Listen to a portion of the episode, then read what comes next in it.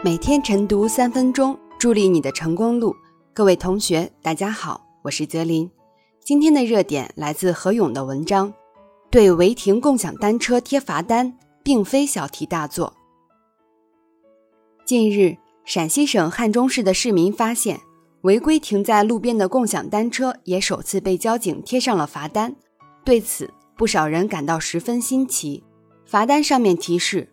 违规车辆将被拖移处罚。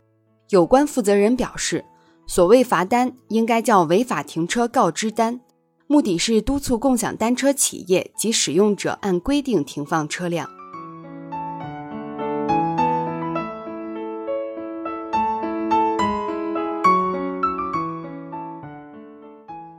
共享单车由于打通了出行的最后一公里，从而在各大城市获得快速发展。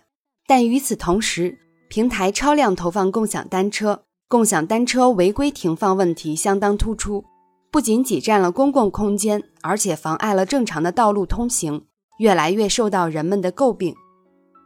事实上，人们对给违停共享单车贴条感到十分新奇，恰恰说明一直以来相关处罚措施相对少见，因此也使得共享单车违停行为处于零成本状态。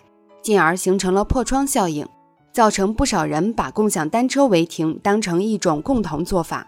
共享单车平台也没有拿出足够的精力管理共享单车停放行为。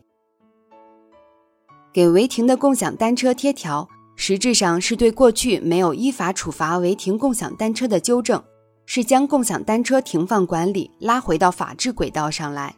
因为对违停共享单车贴条。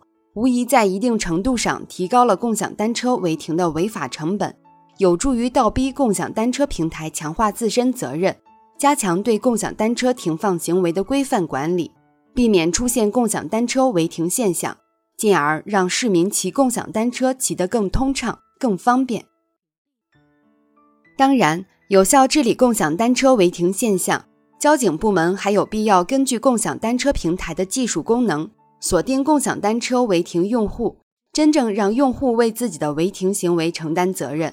同时，共享单车平台应对违停用户配套处罚措施，比如提高骑行费用，甚至限制其使用共享单车的权利等。